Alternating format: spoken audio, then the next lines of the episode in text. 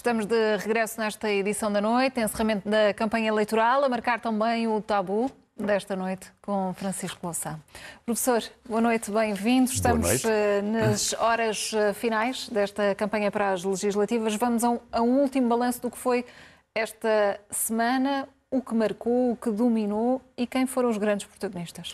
Bem, muita coisa nesta semana, depois veremos o resto da campanha. Já agora, só para hum, os nossos telespectadores saberem, como poderá haver um direto sobre o discurso de António Costa, pode haver aqui Uma uma, interrupção, interrupção. e depois a- assim retomaremos. Tudo, tudo como, normal, como, como tem sido esta, esta emissão desta noite. Eh, Esta última semana teve eh, poucas mudanças para alguns dos partidos, seguiram o seu discurso. Eh, o Chega, eh, o CDS, eh, o Livre, enfim, alguns, outros, alguns partidos, mesmo, mesmo o PSD. Mas Eu- houve reajustes. Houve reajustes, sobretudo em quatro áreas, acho eu. Eh, A mais importante de todas, o Partido Socialista. O Partido Socialista teve, ao longo desta campanha, e isso acentuou-se nesta última semana, cinco posições diferentes sobre o seu, a sua ambição. Começou por pedir uma maioria, depois passou a pedir uma maioria absoluta, chegou, aliás, a, a- a co- a condicionar essa maioria absoluta com a, a alegada garantia do Presidente da República, Marcelo Rebelo de Sousa, que sobre isso nunca se pronunciou, como é natural.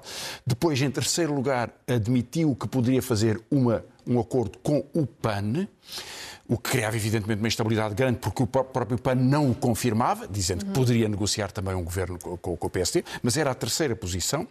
A quarta posição passou a ser, a partir de segunda-feira, na resposta a Catarina Martins, eh, poder falar com todos, e a quinta foi enunciada por Augusto Santos Silva e mantida neste discurso, o acordo de cavalheiros, que é com o PSD. Portanto, o único cavalheiro na, na sala é, é o PSD, ou seja, seria um governo em que eh, António Costa governaria em minoria, com um apoio implícito do PSD para as suas principais medidas. Já discutiremos o o significado disso. Mas são cinco posições diferentes.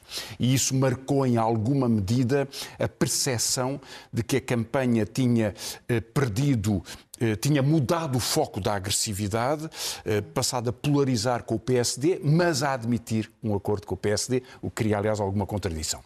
Novidade na IEL foi ter aparecido e ser retirado uma proposta que tem bastante peso na relação com os seus eleitores, que é os tais 30 anos de dívida pelo pagamento do curso universitário. Foi retirado do programa, mas eh, Coutinho de Figueiredo fez questão, durante, a- durante esta semana, de ir dizer a alguém que lhe perguntou na rua que mantinha a ideia e mantinha o projeto. Isto tem significado, até porque na IEL surge aquela ideia de que a escolaridade obrigatória é exagerada, ou seja, que antes do 12º ano, as pessoas, os jovens poderiam eh, ser levados a começar a trabalhar e diferenciar mais a sociedade. Foi uma mudança temática.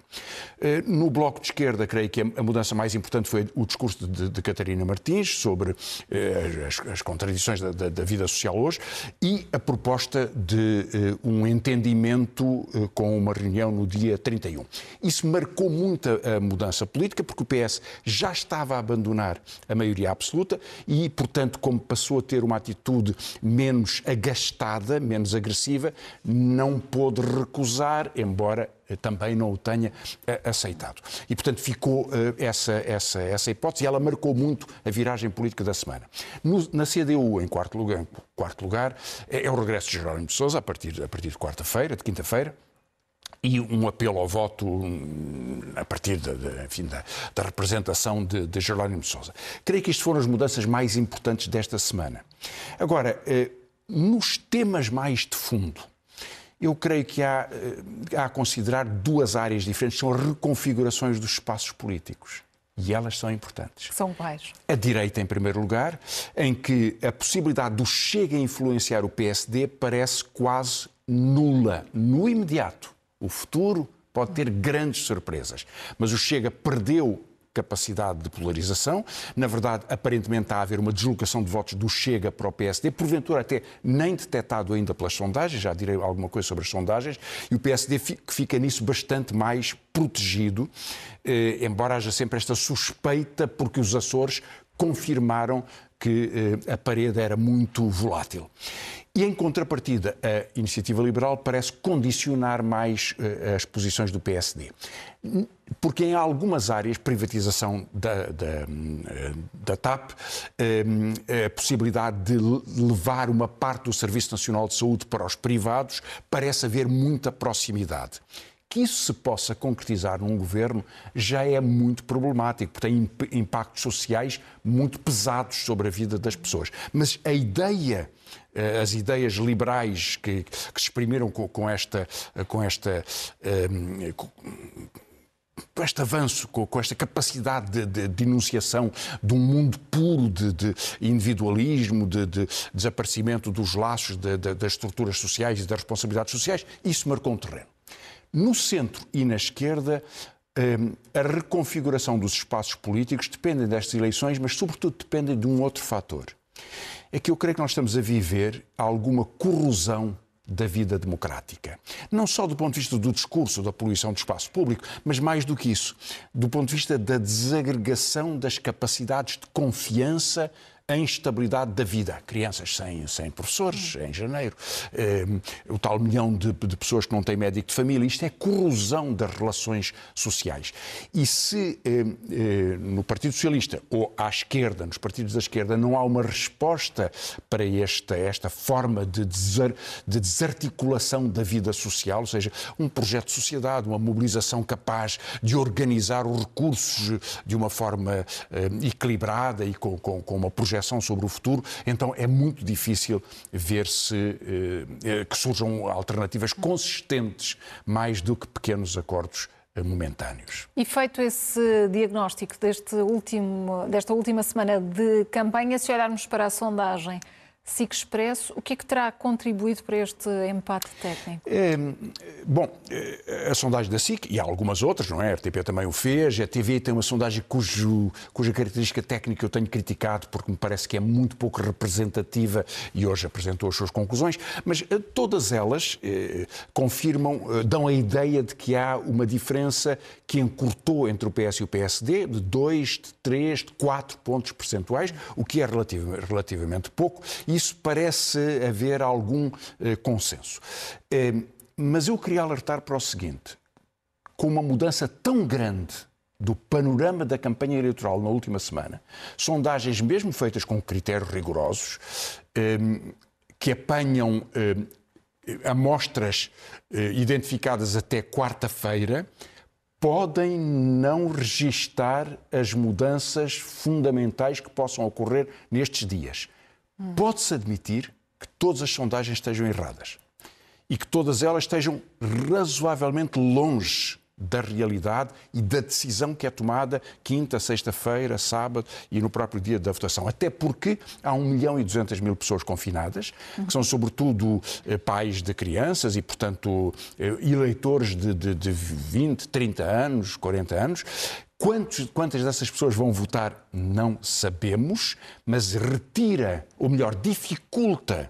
Não muitas pessoas podem votar, sabem que é, que é seguro votar, não põem em causa as outras pessoas que estão a votar, nem as pessoas da, da, mesa, se tiveram os cuidados mínimos que todos, aliás, temos que ter, usar a máscara, levar a caneta, enfim, uh, ir, uh, ir votar nessas circunstâncias podem votar, mas há, apesar de tudo, algum incómodo, têm as crianças em casa, enfim, há alguma mudança de, de atitude. Isto pode pesar pode pesar. Ehm, eh, na verdade, favorece o Partido Socialista. Indiretamente favorece um pouco a CDU também, porque eh, são sobretudo pessoas mais jovens que votam muito menos na CDU e muito menos no Partido Socialista. Pode haver essa diferença. Agora, as sondagens dão. Se compararmos, sobretudo, os, os elementos de informação das sondagens com o que cria cada partido, então podemos talvez eh, fazer um levantamento do que esta última semana veio a indicar. Francisco Lucem, esta semana juntou-se à campanha do Bloco de Esquerda. As sondagens esmorecem a, confiança do Bloco de Esquerda em poder sentar-se à mesa das negociações com o PS? Não, repare, se virmos todos os partidos, enfim, eu participei nessa campanha como, como participo sempre, enfim, é o meu partido, os telespectadores sabem isso, é, temos aqui uma, uma relação muito, muito é, explícita de, sobre, sobre, sobre a posição de cada, de cada sobre a minha posição. Mas se olharmos para todos os partidos e também para, o Bloco de Esquerda, repare, passando muito rapidamente, o, o, o LIVRE na sondagem da, da, da SIC tem zero ou, ou tem um. Noutras sondagens até tem resultados, não, não, não tem o zero. E, portanto, poderia, se tiver um resultado razoável, reconquistar o lugar que só uma vez elegeu, que foi a única vez em que o LIVRE elegeu nas suas listas, que foi com a Joacim Catar Moreira, que foi logo afastada eh, por, por Rui Tavares. E, portanto, poderia reconquistá-lo.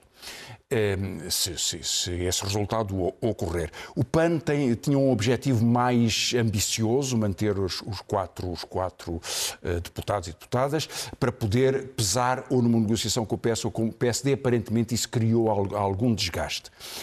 O Chega tinha um objetivo muito mais elevado, 15%. Uhum. Eh, não chegará nunca sequer a metade disso. Eh, e, sobretudo, ficou numa situação de desgaste pela exibição. Eh, que André Ventura se ponha a entoar canções do Rui Veloso, coitado do Rui Veloso, que culpa é que ele tem, ou, algumas outras, é só uma espécie de showbiz que aparece neste contexto, que creio que revela muito um grande esgotamento. Na verdade, para o Chega e para a IEL, pode ocorrer agora um fenómeno que ocorreu com o PCP e com o Bloco de Esquerda, mas no princípio da campanha, que é eh, a polariza uma pressão de voto no caso da, esquerda para o Partido Socialista, uhum. no caso da direita para o PSD. Essa pressão surge na direita no fim da campanha e que resultado é que vai ter? Não sabemos, pode distorcer muito o resultado destas sondagens, diminuindo a participação destes, eh, destes partidos. No caso do Bloco e da CDU, eh, que poderão vir a ter menos deputados do que tiveram nas eleições de 2019. Creio, aliás, que o Partido Socialista terá menos deputados também. Eh, todo o efeito do, eh, da, da, confrontação que foi o centro da, da, da polémica do Partido Socialista, eh, em particular, desgastou todas as partes. Isso é, isso é evidente. Mas o Bloco e, e a CDU colocam-se formas relativamente diferentes do ponto de vista político e do ponto de vista de possibilidades eleitorais. Do ponto de vista político, Jerónimo de Sousa tem sido muito mais insistente insistente sobre que não é possível chegar não vai ser possível chegar a nenhum acordo. Eh, Catarina tem insistido muito mais que é necessário que haja eh, soluções e tem apontado propostas nesse sentido. Do ponto de vista eleitoral, a, a distribuição dos dois partidos é diferente. Porque eh, o, bom, ambos os partidos elegem em Lisboa, Porto e Setúbal, mas o PCP elege em Évora e Beja, que elegem poucos deputados e onde os seus lugares podem ser postos em causa ou pelo PS ou pelo PSD. E, portanto, a representação à esquerda do Partido Socialista é da história, é, é histórica do, do PCP nesses contextos. Em contrapartida, onde o PCP não elege, onde o Bloco de Esquerda elege, que é Braga, Aveiro, Coimbra, Faro, Leiria, a disputa do Bloco de Esquerda é sobretudo com a possibilidade do, do Chega poder chegar a ter um lugar eh, nesse contexto, eh, em contrapartida de, de, de, um lugar ocupado atualmente pelo Bloco, ou dois em alguns casos. Eh, portanto, é, é uma distribuição territorial relativamente diferente, que faz polarizações eleitorais razoavelmente diferentes, com uma resposta política que é diferente. Agora, o que determina a força eh, da esquerda nestas eleições eh, é verdadeiramente saber, do ponto de vista do, do, do, discurso da Catarina, se consegue ser a terceira força. Eh, mesmo tendo menos deputados, podendo ter mais influência política, porque a terceira força determina a possibilidade ou a impossibilidade de um governo de direita e, portanto, pode impor ou não uma negociação com o Partido Socialista. E assim sendo, a partir de, de domingo, quais são as dificuldades para obter uma solução governativa estável? É, bom, é, é um. Eu creio que há dois tipos de dificuldades diferentes, Patrícia. O PSD, que recuperou nesta última fase da, da, da campanha eleitoral, poderia chegar próximo do Partido Socialista, ou se porventura as sondagens estivessem enganadas, poderia ficar à frente, mas é muito difícil que possa ter maioria para governar. E creio que o Rio se dá conta disso. Eh, porque num caso como no outro, e é verdade, todas as sondagens continuam a dar que a maior parte dos eleitores acredita que é o Partido Socialista que ganha, mesmo eleitores do PSD. Portanto, apesar da, da, tendência de aproximação, a percepção de vitória é mais clara no campo governista. Uhum.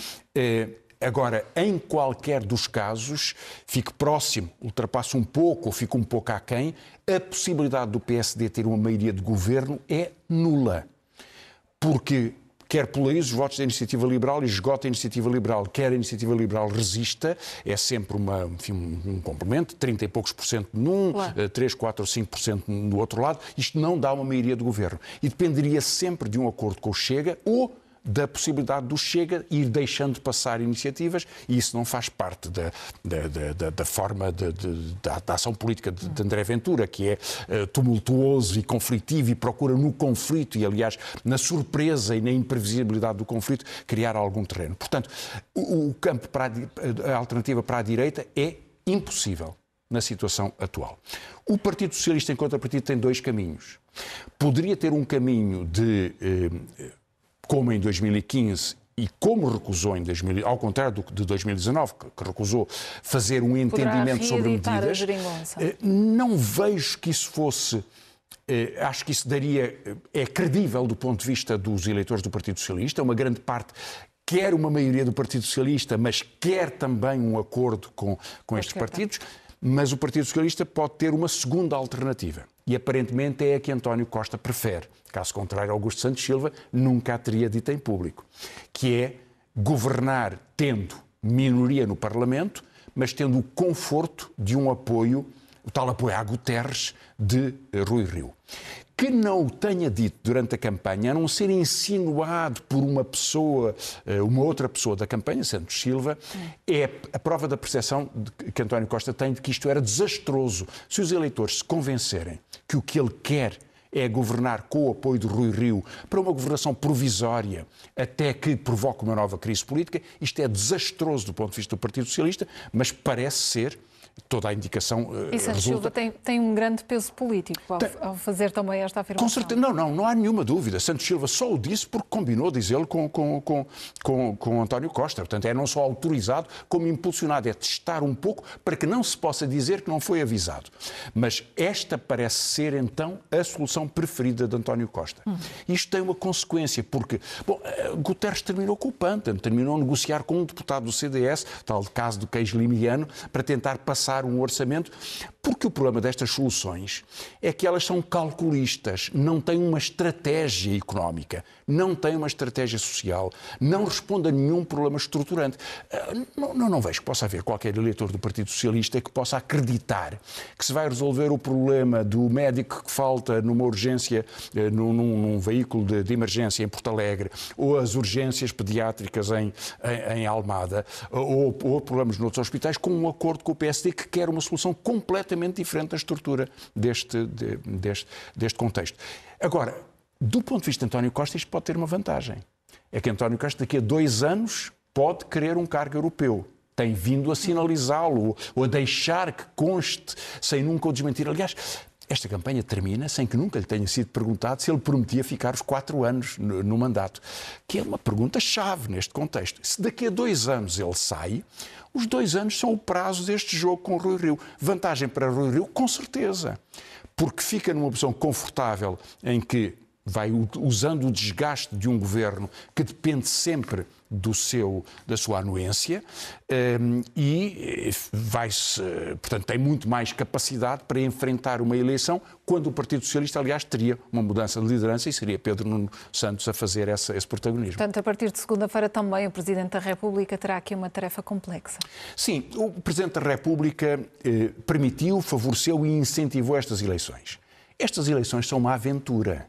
Não há nenhuma razão, mas nenhuma razão, a não ser imaturidade democrática, para que, por ter sido chumbado um orçamento, tenha que haver eleições uh, antecipadas. Isso não acontece em outros países europeus. Há países que levam dois anos e meio com duodécimos. Portugal, aliás, viveu em janeiro sem nenhum problema.